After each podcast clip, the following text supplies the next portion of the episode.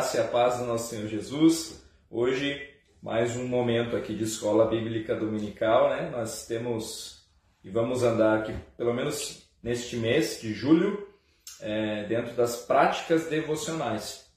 Na semana passada, nós conversamos um pouco sobre a prática da confiança. O que, que significa, de fato, ter essa atitude né, de confiança com o nosso Deus.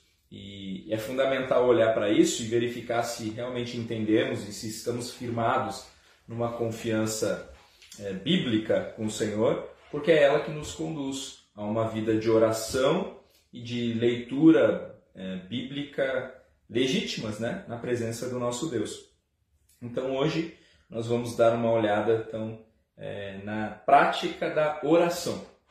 Vamos então ter um momento de oração clamando para que Deus ministre o nosso coração através dessa, é, destes princípios aqui encontrados na palavra.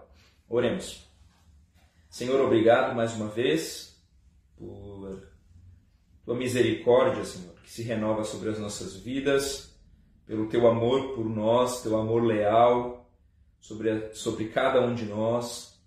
Muito obrigado por tão grande salvação, Senhor. Nós clamamos para que o Senhor nos capacite a andar em, em verdade e em uma vida que te glorifique em todos os aspectos, em todo o tempo, Senhor. Ser com cada um de nós é, nesse momento e entregamos nas tuas mãos as nossas vidas e em nome de Jesus oramos. Amém. Amém, irmãos? Então, hoje eu quero convidá-los a olhar para Colossenses capítulo 4, versos 2 até o verso 6.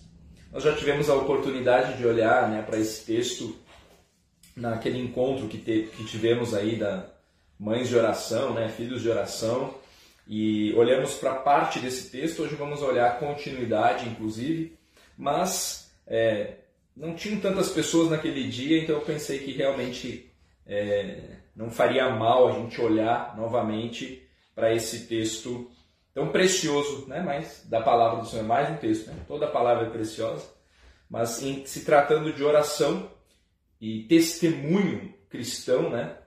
Nós temos é, muito o que aprender aqui nesse texto. Então vamos ler juntos Colossenses capítulo 4, versos 2 e 6.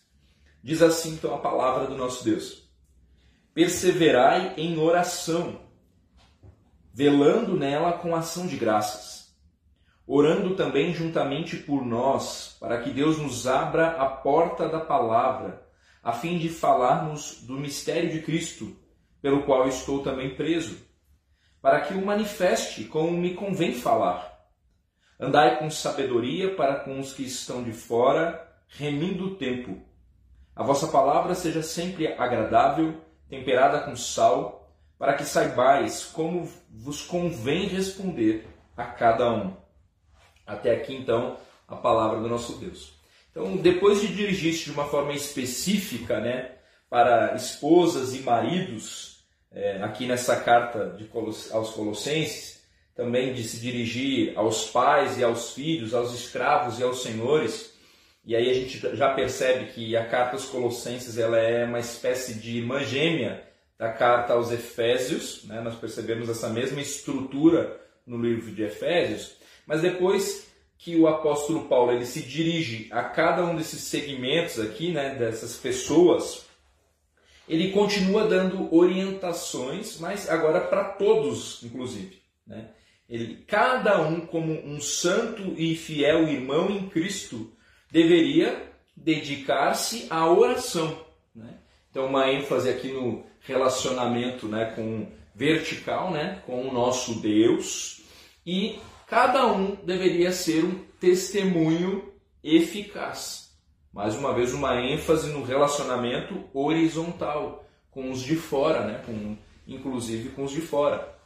Então, em Colossenses, nós vamos perceber Paulo enfatizando o senhorio de Cristo. No trecho que nós acabamos de ler, o apóstolo ele exorta os colossenses para que eles vivessem dois aspectos fundamentais na vida de alguém que afirma que Jesus é o Senhor da sua vida. A oração perseverante e um testemunho sábio. Por toda a Escritura nós vamos encontrar né, os homens e as mulheres de Deus se relacionando com o Senhor, conversando com Ele, né, abrindo seu coração é, de forma individual, mas também quando olhamos para o livro de Atos, nós percebemos a igreja em, em vários momentos reunida em oração, clamando, né? Eu lembro agora aqui do episódio em que Pedro está preso e a igreja está reunida em oração até que Deus opera aquele, aquele milagre lá para a soltura de Pedro. Ele bate na porta e a igreja está unida em oração, clamando ali, né? Então este princípio, né, essa prática devocional que nós temos que vivenciar, ela faz parte, né, é, da vida do cristão, individualmente e de forma coletiva. Então a oração não é uma opção, né, para nós e tanto e não pode, portanto, ser como nós olhamos no Sermão do Monte, uma vã repetição, né, algo mecanizado, mas sim fruto de um relacionamento íntimo com o nosso Deus. E nesse texto aqui, a ideia do testemunho sábio para com os de fora também está atrelada aqui. Né? Nós somos convocados a testemunhar é, do que Deus tem feito nas nossas vidas. Então hoje nós vamos entender que os servos de Cristo dedicam-se à oração e vivem de forma sábia para que Cristo seja anunciado a cada pessoa. Então, quando você abre a sua boca, o que, que sai de lá? né, murmuração, fofoca, contenda, discussões tolas. Você tem atitudes de sabedoria. E aí a, resposta para cada uma dessas perguntas chega a ser constrangedor, né? Porque quem de nós consegue escapar aqui, né? De perceber, né, nas suas ações, nas suas palavras, coisas que não agradam a Deus, que não edificam o corpo de Cristo, né? Gastamos mais tempo com coisas que não agradam ao Senhor do que em oração, do que usando a nossa boca para glorificar o nome de Deus, para abençoar a vida dos nossos irmãos e inclusive daqueles que nos perseguem. Então, olhando para o texto, o primeiro aspecto fundamental aqui para um, um servo de Cristo é a oração. Né? Paulo ele mostra como que deve ser feita essa oração e ele nos dá um exemplo sobre qual deve ser o nosso principal pedido de oração. Portanto, então nós temos aqui orientações de como e pelo que orar. Primeiro nós vamos olhar para o como, no versículo 2. Né? Dediquem-se à oração, estejam alertas e sejam agradecidos. Né? Perseverai em oração, de acordo com a versão aqui, a outra versão. Então, a ideia de dedicar-se, ela está relacionada à ideia de perseverar, né? sugerindo aqui uma intensa persistência. Então, não diz respeito ao mero hábito de orar, apesar de que nós devemos orar né, o tempo todo, uh, orar sem cessar. Perdão. Então, é, dedicar-se, perseverar na oração, aqui nesse texto, nesse contexto, né, está mais próximo da ação de alguém que, diante das lutas e dos desertos da vida, insiste em seu relacionamento com Deus através da oração, do que alguém que de forma ali sistemática não falta né, em nenhuma das, das orações que ele mesmo estabeleceu para o seu dia, em nenhuma reunião de oração, é todo organizado ali em relação à, à frequência da sua oração. Eu não sei se você já teve a sensação né, de que a sua oração, entre aspas, aí, não passava do teto, né? E é claro, é uma sensação errada essa, né? eu, eu já tive essa sensação e ela é simplesmente horrível, né? Então, o, o, o dedicar-se, o perseverar à oração implica que mesmo diante de, de sensações falsas como essas, não se deixe de orar. Nós devemos orar. Mesmo que nada aparentemente aconteça na prática, nós devemos continuar orando, porque a aridez espiritual ela não pode durar no homem que ora. Basicamente é isso. Então o servo de Cristo ele deve ser fiel na prática da oração, independentemente das circunstâncias e de como ele esteja se sentindo ali naquele momento. Então a nossa atitude perseverante de oração é uma das maneiras de reconhecer quem é o nosso Senhor. Aqui aos Colossenses, né, em Colossos ali, as pessoas elas estavam sendo induzidas a depositarem a sua confiança no movimento dos astros, dos anjos, né?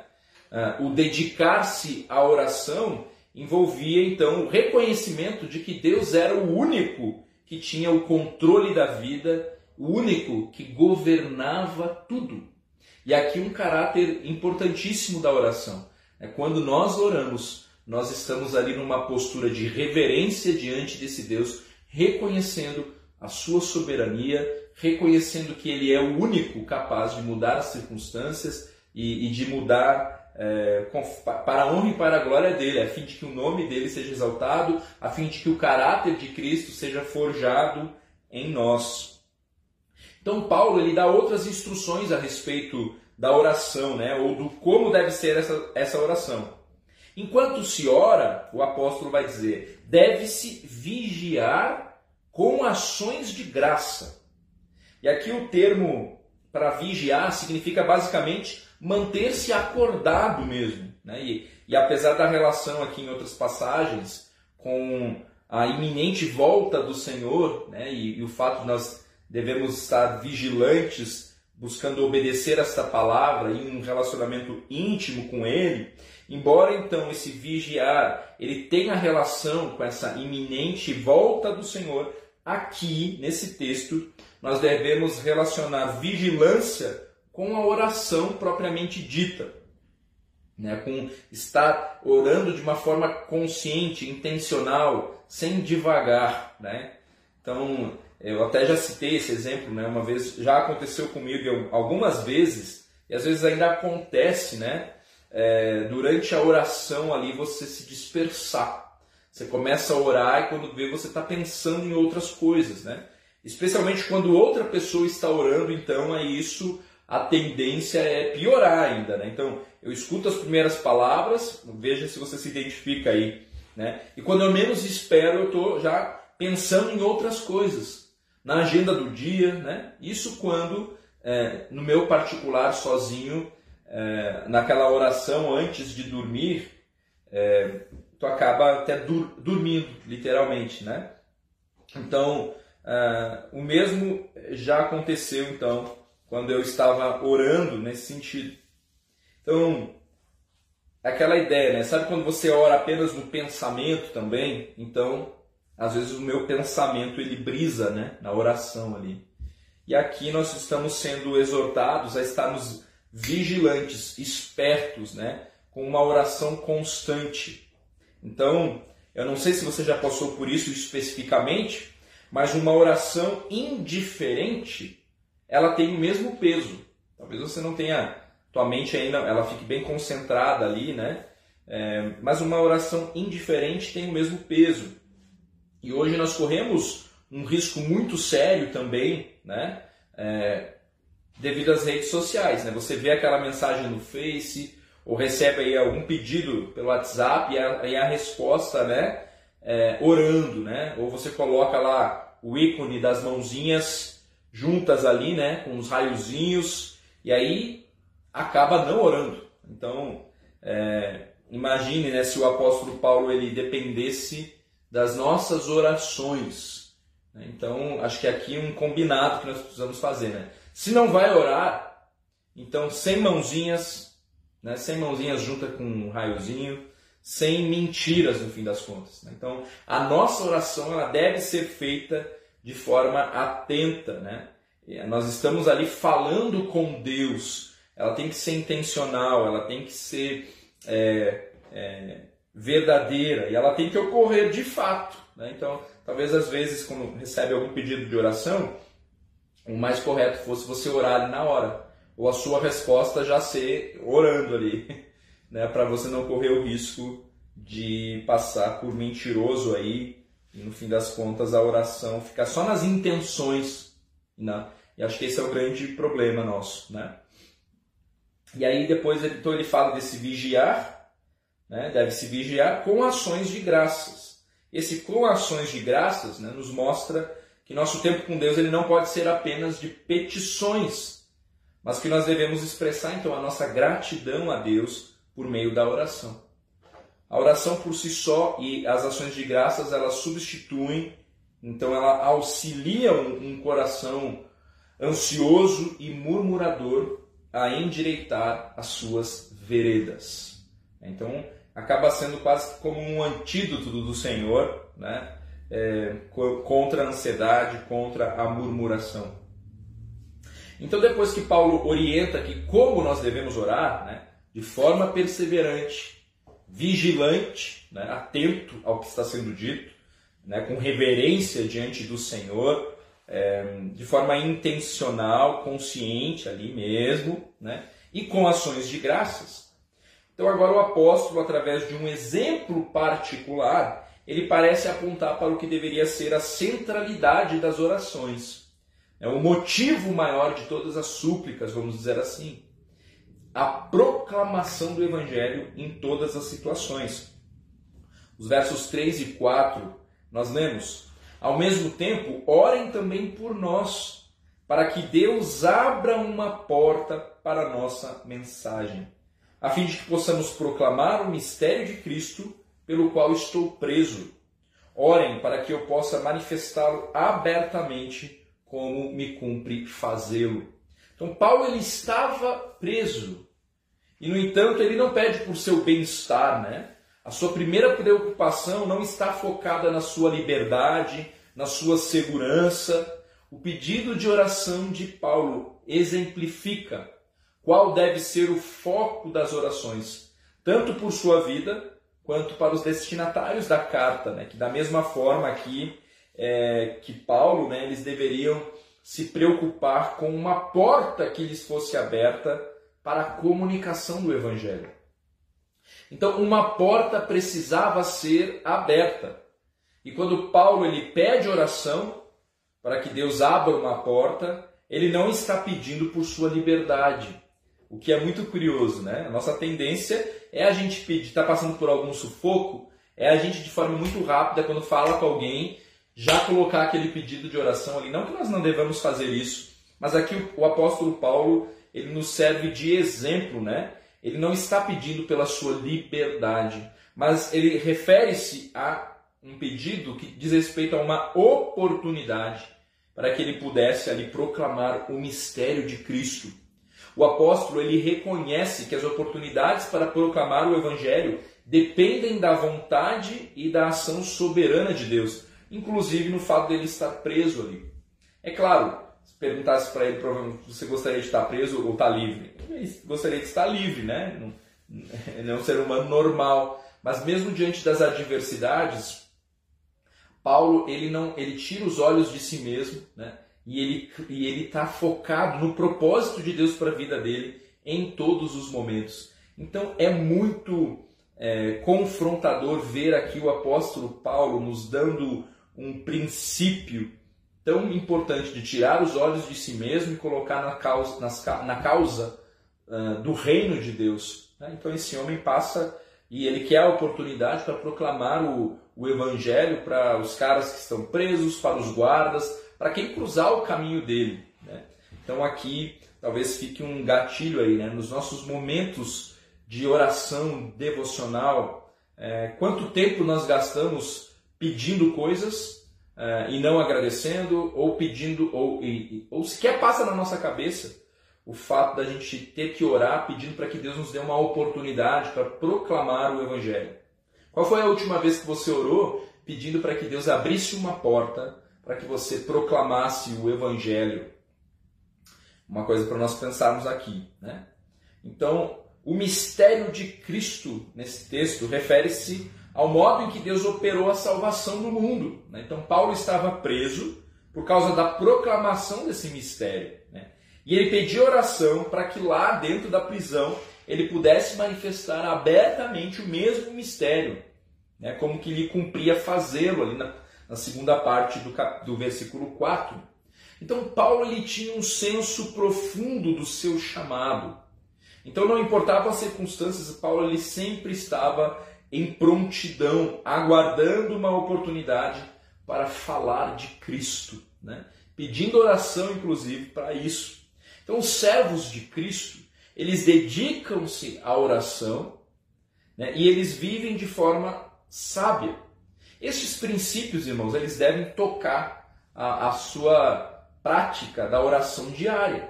Né? Como que você se organiza para orar? Pelo que que você tem orado? Né? Ok, um servo de Cristo também, ele vive de forma sábia para que Cristo seja anunciado a cada pessoa, no fim das contas.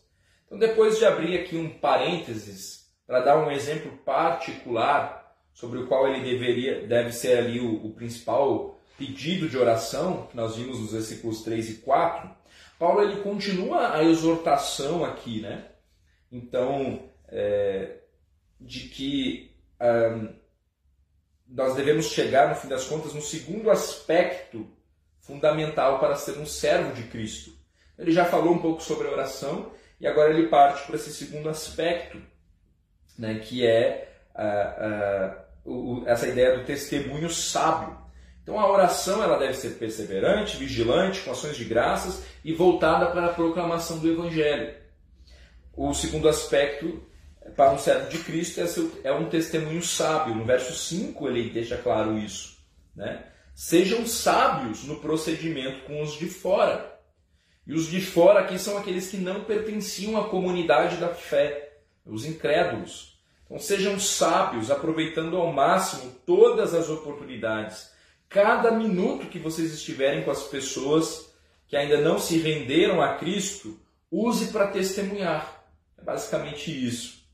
Então você e eu nós temos o dever de anunciar as boas novas de salvação. Nós precisamos estar preparados em tempo e fora de tempo. Nós precisamos estar atentos para as portas que Deus abre em nosso dia a dia. Nós temos desperdiçado oportunidades dadas por Deus. E quando nós conseguimos enxergar a porta, nós estamos sendo sábios em nosso procedimento ou nós agimos de forma insensata. A sua fé condiz com as suas ações. O conhecimento que você tem adquirido tem gerado em você um coração piedoso, que tem a mente em Cristo, a mente de Cristo. Então nós precisamos viver o Evangelho e demonstrar aos de fora e também aos de dentro que o Evangelho de fato faz diferença. É agir com sabedoria. O versículo 6: O seu falar seja sempre agradável e temperado com sal. O ato de falar ele está relacionado à exortação de serem sábios. Né? Sempre agradável. A nossa conversa com os de fora deve ser agradável, deve transmitir graça. Às vezes nós falhamos aí no, no procedimento com os de fora, né? com as nossas palavras, porque nós não sabemos interagir com eles acerca da, uh, das nossas palavras ali, nas, da, dos assuntos corriqueiros, né? Nós precisamos aprender que o nosso falar ele deve ter um bom conteúdo, ele deve servir como uma ferramenta de captação da atenção, né, para com os de fora ali. Muitas vezes nós queremos que as pessoas aceitem Jesus garganta abaixo, né, com o nosso vocabulário aí cristão cheio de jargões evangélicos que ninguém entende e agimos sem sabedoria, né? agimos sem ter conteúdo. Quando nós falamos de maneira uh, sábia, interagindo com o universo ali daquela pessoa, portas se abrem para que o evangelho possa ser anunciado. Então, quando a pessoa percebe né, que nós não somos alienados desse mundo, que nós sabemos interagir e conversar sobre outros assuntos, possivelmente elas se mostrarão mais abertas para conversarem a respeito da fé. O que não significa relativizar a palavra, né, ou diminuir o evangelho para ganhar as pessoas. Né? O que não significa, então, e eu me lembro da época em que vários irmãos, né, ditos irmãos, eu não sei, Deus conhece os corações, eles acabaram mudando aí o perfil do, do Facebook, lembra? Em apoio ao casamento gay. Né? Muitos cristãos fizeram isso aí numa tentativa de de se mostrar solidário, de se mostrar amoroso, não preconceituoso. Mas isso não foi uma atitude sábia, né? Ser agradável não é ser conivente com o pecado. É porque o, o, o falar ele deve ser agradável, mas ele deve ser agradável e temperado com sal. É, as nossas conversas, assim como as nossas atitudes, elas devem ser intencionais. Assim como Paulo, nós precisamos ficar conscientes do nosso chamado, né, do propósito maior das nossas vidas. Então, agindo assim, nós saberemos como responder a cada um, né? e nesse sentido, nós devemos levar em consideração a individualidade de cada pessoa, sem nos esquecermos de que todos partilham de algo em comum, que é o pecado. Então, a nossa interação com esse mundo, né? na nossa interação com este mundo, nós devemos agir como servos de Cristo. E os servos do Senhor dedicam-se à oração de acordo com as instruções, com os princípios que nós encontramos na palavra. Né? E vivem de forma sábia para que Cristo seja anunciado a cada pessoa. Então, orar é, faz parte da nossa prática devocional. Né?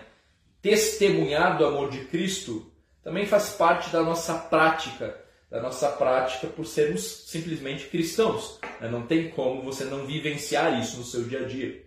Mas é claro que uma vez alicerçado na confiança apenas em Cristo, é, e entendendo ali que não é na nossa própria força que surge esse testemunho, é que nós, nós nos consolidamos cada vez mais na prática da oração. Né? Como que se dá este, este relacionamento? Então hoje eu quis só trazer estes princípios deste texto, né? E não fazer uma, um estudo sistemático da oração, né? Em todos os versículos que aparecem na palavra aí, é, mas nós percebemos é, a prática da oração como um mandamento do Senhor. Né? Lá no Sermão do Monte, nós já olhamos sobre essa oração que não pode ser mecânica, certo? Então você pode revisitar a nossa outra aula para pegar os princípios que o Senhor Jesus coloca no Sermão do Monte, mas a oração aparece como mandamento, né? Orai sem cessar.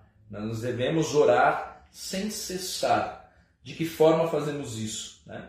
E aqui então Paulo ele nos chama a perseverar nos tempos de frustração, de inquietação da nossa alma, de coisas ruins acontecendo, né? É, com ações de graças ali na presença do nosso Deus. Então que estes princípios é, levantados aqui pelo próprio testemunho de Paulo com relação à oração e é, como orar e pelo que orar possam é, nos fortalecer nesse dia e, e, mudar a maneira como nós vamos orar. Na próxima vez que você for orar, é, tente trazer à memória que os princípios levantados pelo apóstolo Paulo né, e, e, e aplicá-los ali, tá bom? Então que o Senhor nos mantenha sempre constantes, vigilantes é, neste mandamento aí que é tão é, simples aparentemente, mas tão negligenciado, né? ou porque de fato não oramos, ou porque oramos sem reverência, com uma mente que fica divagando, né? É, então que o Senhor nos capacite a um viver santo em relação à oração. Vamos ter mais uma palavra de oração?